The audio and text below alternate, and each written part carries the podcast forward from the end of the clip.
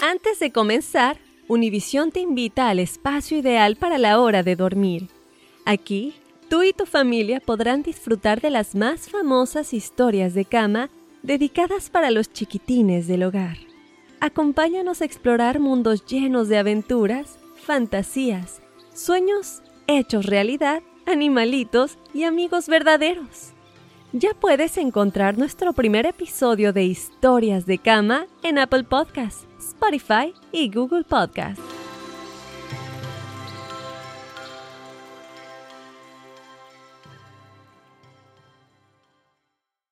Hola amigos, soy Andrea Chediak. ¿Escucharon del nuevo podcast bilingüe Juntos We Shine presentado por Target? Ahí pueden oír las historias más inspiradoras de las personas extraordinarias en nuestras comunidades. Escucha Juntos We Shine por Apple Podcasts, Spotify o en cualquier plataforma de podcast. Fácil, ¿verdad? Suscríbete ya para ser notificado en el momento que se lanza un nuevo episodio. Together podemos hacer una diferencia, porque juntos we shine. Juntos we shine.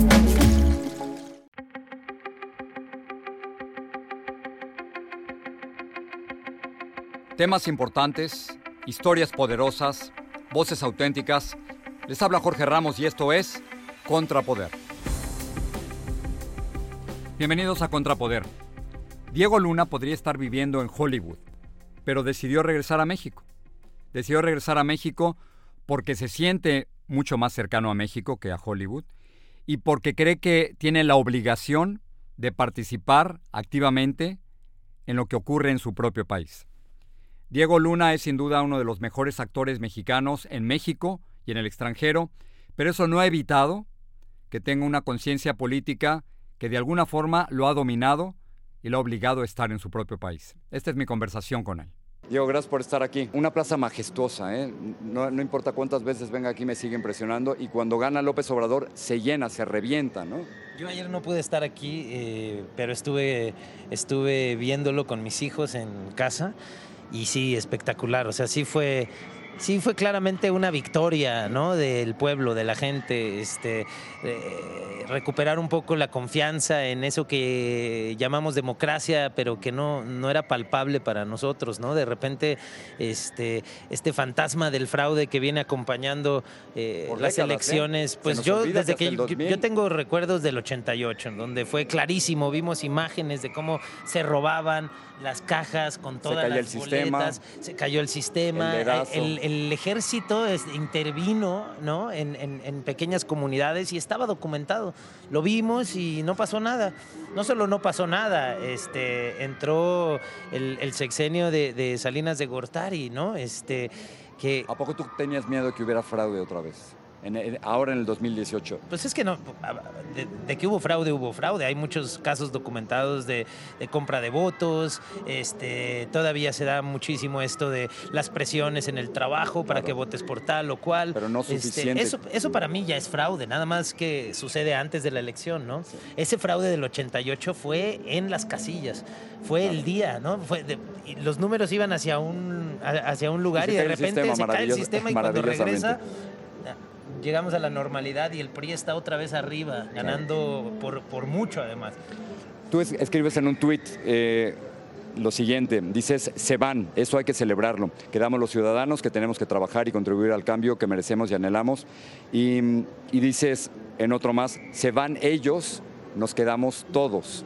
¿Quiénes son ellos? Pues ellos son esto, la, la, la estructura ¿no? Este, el sistema que, que, nos llevaba gobernando por tantos años, que parecía que este, en las elecciones de Fox iba a haber una alternancia que no se dio porque en realidad el sistema no cambió, eh, se cambiaron de posición unos con otros. Eh, pero, pero hoy sí se van ellos, hoy sí se van los de los grandes escándalos de corrupción, hoy sí se van este, los que al parecer han decidido ignorar a la sociedad civil, los que, los que viven en un nicho, en un México distinto, eh, en un México que para ellos es un negocio, ¿no? O ha sido un negocio hasta de privilegios y, grandes pues desigualdades. México sigue siendo un país terriblemente desigual, ¿eh? Sí, y en el video que hicimos del día después hay una frase este, que a mí me llega muchísimo, que dice eh, si, si yo tengo derechos que los demás no tienen, son privilegios, no nos confundamos. Y este país es, es eso, es un país de privilegios, es un país donde la desigualdad es rampante este, y por ende la impunidad, este, ¿no? la, la- la corrupción te hace llegar lejísimos. Es un país donde puedes crecer como empresario en, en- en- en semanas, ¿no? básicamente. Sí, Este, sí. Un sexenio puede ser suficiente para ser el hombre más rico de México. El, el otro día me, me decían esa palabra, la cuatitud, ¿no? Total, Claro. total. Y, y en el fondo, este, lo que pasó en esta elección es que de pronto sí la gente dijo ya, se acabó, eh, no más, ¿no? ¿Por qué no? ¿Reventó México? Yo creo que sí, en, eh, y además como debió ser, ¿no? Fue, en ese sentido, a mí sí me parece una elección histórica y lo agradezco muchísimo. Histórica por las razones correctas, porque aparentaba que iba a ser una elección histórica en violencia, este, lo fue. En, en división. Sí lo fue, pero por el no... de candidatos muertos. Pero no se fue. No, no, claro, Claro. eso es, es- O sea, en cualquier país del mundo civilizado dirían no hay condiciones para una elección donde hay más de 100 candidatos asesinados, ¿no? Porque además no son muertos, son asesinados. Claro. Es, es muy distinto. Políticos donde y la candidatos. Prensa, la prensa está, este, la tiene tan difícil para ejercer una, una prensa libre, donde eh, eso, la libertad de expresión está coartada. De, ¿no? no puede ser que seamos uno de los países donde es más peligroso ejercer el periodismo. Un país que necesita tanto esa diversidad en sus voces, esa reflexión, ese debate. Eh, entonces, en fin, pero dentro de todo eso fue histórica por la participación. Porque ayer sí salieron todos. O sea, yo recuerdo lo, o sea, elecciones pasadas y no había esta cosa vibrante de la gente en las calles yendo a votar, quedándose a discutir afuera por quién votó, a, a observar. Y que no se iban a dejar, que estaban no se iban a dejar esta iba- vez, sí. totalmente. Y eso, eh, estás hablando del- de este proyecto del día siguiente. Sí. ¿Qué debemos hacer los mexicanos al día siguiente? Se llama, de hecho, ya, yo también ya le cambié el nombre porque se llama El Día Después. Ok, y va. el día después. Claro, que- te, te lo hice, te lo hice película, ¿no? No? no era película el día siguiente. Sí, sí, era. Eh, déjame, déjame cambiarlo al, al día después. Sí, sí, Va. sí. El día Perdón. después es, es una iniciativa ciudadana. Nos juntamos varios amigos antes de la elección, unas semanas antes, a hablar eh, sobre lo importante que era eh, eh, recordarnos que el día después, el 2 de julio, íbamos a despertar todos en el mismo país, Sí. en un país dividido, en un país donde no todos votamos por el mismo, pero, te- pero donde sí todos tenemos que trabajar, porque lo que sí no conozco, y yo sí no tengo un solo amigo, o conocido, vamos, que me diga, estos seis años estuvieron a toda madre. Vamos a echarnos otros seis igualitos. ¿no? Yo creo que solo si conoces Nadie quiere a más de alguien lo mismo. que- Claro, pero nadie los que quiere- está sentado ahí en, esa, en ese círculo de privilegio, te puede decir, oye, esto estuvo a toda madre. Claro, porque me fue muy bien, Sí, claro. Sí, deja- ya me viene mi Casa Blanca, espérame tantito, Claro. dame otros seis añitos. No, eso entre, el- entre la gente no pasa. Entonces de repente dices, si tú ves un debate y ves que incluso el candidato del PRI está diciendo tantas cosas que suenan a la oposición, tantas coincidencias de repente, ¿no? En los temas, en los grandes problemas, dices, bueno, entonces está claro que todos queremos un cambio. Quien llegue a gobernar a partir de ahora tendrá que gobernar para todos y nosotros tendremos que ser una ciudadanía que se organice para ejercer presión, una ¿En ciudadanía qué, en que qué temas. Diego? ¿Qué, qué temas te llaman la atención? Está, está en la lista pues- del, día, del día siguiente, pero sí, en el día siguiente tenemos un... un- respeto de- de identidad, con solidarizarse con inmigrantes, eh, Lo- lo- apoyo a educación, ciencia y cultura, respeto al medio ambiente, entre muchas otras. ¿no? la corrupción, obviamente, este, como un, un- un problema este, neurálgico de nuestro país, eh, pero hablar del respeto entre nosotros, entre los ciudadanos, o sea, el llamado es entre ciudadanos, a decir, oye, no, no tiene que pensar eh, igual que tú, tu vecino, para vivir en la misma manzana. De hecho, es muy rico que haya esa diversidad de opiniones, de puntos de vista. Entonces complementémonos, busquémonos, busquemos en qué coincidimos, en qué sí nos podemos poner de acuerdo y trabajemos en eso juntos y respetemos en lo que no coincidimos, ¿no? Respetemos nuestras diferencias. Independientemente del partido político por quien hayas votado. Pues es que mira, lo que nos lo que queda claro, yo cuando anunció este Andrés Manuel que Germán Martínez se sumaba a su campaña, y yo recuerdo hace una elección a Germán Martínez haciendo toda una campaña en la que decía que AMLO era un peligro para México, ¿no? Y entonces uno dice, bueno, si ellos, si hasta ellos se van a poner de acuerdo, Claro. al rato, cuando se trate de sobrevivir en este negocio, pues donde sea que consigas un huequito, un nichito, tu curul, pues ahí te vas a ir a acomodar y vas a cambiar de ideología y te vas a cambiar. No, ahí estaba Anaya vestido de amarillo. Estas son unas elecciones donde la ideología PAN se y fue. PRD, López Obrador aquí mismo Con el, eh, con el halagando, partido, halagando a, Peña, este, a Peña Nieto. Halagando a Peña Nieto, diciendo que gracias, que Sí. qué respetuoso. Y bueno, y con encuentro social, ¿no? Este, trabajando con el PES, que tú dices, ¿desde cuándo la izquierda se podría sentar con un partido como el PES siquiera a platicar y Sí. verse a los ojos? No, entonces las ideologías aquí no importan, por lo menos a ellos no les importan. Claro. Entonces nosotros tendríamos que aprender un poquito de eso y acercarnos entre los que pensamos distinto y decir, oye, no estamos tan lejos, vivimos en el mismo país y sí hay muchas cosas que podemos hacer juntos. Que no nos maten, que no nos roben, que nos traten con exigirle respeto. a ¿no? nuestros gobernantes, ¿no? Exigir, no importa si tú votaste o no por este presidente, tienes todo el derecho a exigirle en qué México quieres vivir y cuáles quieren que, quieres que sean las prioridades de un gobierno, Es- ¿no? eh, Eso es interesante y quiero, y quiero terminar con eso. Eh, hemos sido todos muy críticos al gobierno de Peña Nieto y al gobierno de Calderón. Tenemos que ser igual de críticos con Andrés Manuel López Yo Obrador. creo que más. Yo creo que mucho más, porque lo que Andrés eh, prometió va mucho más allá. Este, Andrés habla de una de poner el ejemplo, ¿no? Y cómo ese ejemplo va a permear en la gente que trabaja a su alrededor. Habla de cambios este, que, que suenan muy ambiciosos.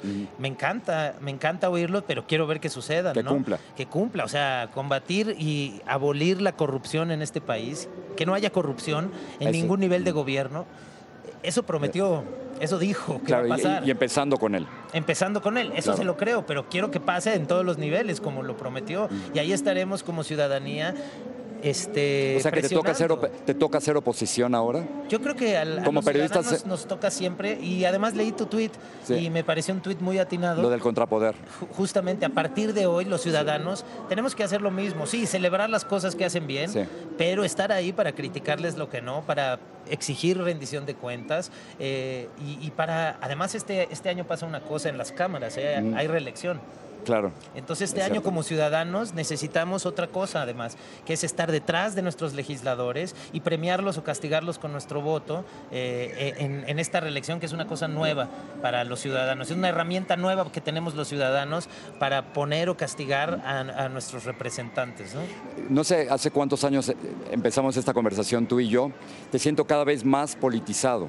En el, en el mejor término de la palabra, o sea, cada vez más involucrado con el país, con, desde lo que ocurrió con el terremoto hasta a esta, esta Mira, elección. con el terremoto es como obvio, pero con esta Claro. elección también 116 candidatos asesinados, un país donde mis amigos periodistas están todo el tiempo hablando de lo difícil que es ejercer. A mí me gusta tener acceso a distintas voces, poder leer columnas, enriquecerme con la opinión de otros. Eh, yo, yo quiero vivir en un país donde, donde pueda ser el ciudadano que quiero ser, pero este país te confronta con unos con, con- con unos contrastes, con un nivel de injusticia, este, y, y es imposible no, no, no afectarse por la indiferencia de los otros, ¿no? Hemos sido muy indiferentes como ciudadanía y tenemos que dejar esa indiferencia a un lado, tenemos que recuperar la curiosidad por saber qué le está pasando al prójimo, porque además somos más poderosos cuando hacemos las cosas juntos. Esta elección lo demostrado, demostró, ¿no? Le dijeron, para ganar tienes que arrasar. Y pues él pudo haber dicho, sí voy a arrasar, pero los que lo dijeron fueron los ciudadanos que querían votar por él. Ese 53% me, Dijeron- me impresiona, claro. Eh, Se acabó, ahora sí salimos todos y, y vamos a tomar esto como nuestra, o sea, nuestro punto uno en la agenda, ¿no? Todos los días vamos a hablar del país que queremos construir. Ahora eso no dura una elección, eso Claro. no, no se trata de una votación. La ciudadanía se ejerce durante seis años, ¿no? La, la historia de César Chávez, que tú conoces más de la cuenta, eh, al- alguna vez nos preguntábamos quién va a ser el próximo César Chávez. Y creo que era la pregunta equivocada, porque no es el César Chávez, sino necesitamos miles de César Chávez. Totalmente. En México es exactamente lo mismo, no necesitamos un presidente distinto, Y no- no sino va a ser él muchos. solo. Claro, él, Lo que él promete es imposible lograrlo solo si él llega a la oficina y se sienta ahí. Pero si como ciudadanos nos involucramos, sí podemos generar el cambio que esperamos, ¿no? Y sí podemos apuntar todas nuestras energías hacia esas cosas básicas que queremos recuperar. Una de ellas, la seguridad. Yo soy papá y pues eso me ha politizado. Ser papá te politiza, eh, ¿no? Que no nos maten. De forma natural, que, mis hijos puedan salir y que yo no esté preocupado, que no nos maten, que podamos vivir en un país que eso, que festeje las diferencias, que festeje su diversidad cultural, ¿no? Este, y, que no la niegue, que es algo que venimos haciendo por mucho tiempo. Eh, y un país que entienda que no todo es la relación con el vecino del norte. Ya lo de la llegada de Trump nos dejó claro que hay que ver para todos lados. Claro. Y, que, no es, el, y que, no es el ejemplo para nosotros. Y que no es el. Bueno, espero que para nadie. Claro, para nadie. Para, para nadie. Diego, gracias, te lo agradezco.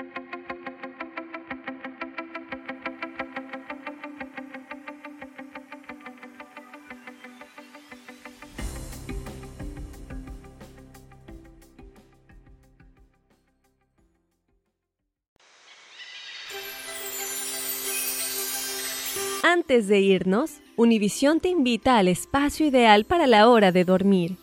Aquí, tú y tu familia podrán disfrutar de las más famosas historias de cama dedicadas para los chiquitines del hogar. Acompáñanos a explorar mundos llenos de aventuras, fantasías, sueños hechos realidad, animalitos y amigos verdaderos. Ya puedes encontrar nuestro primer episodio de Historias de Cama en Apple Podcasts, Spotify y Google Podcasts.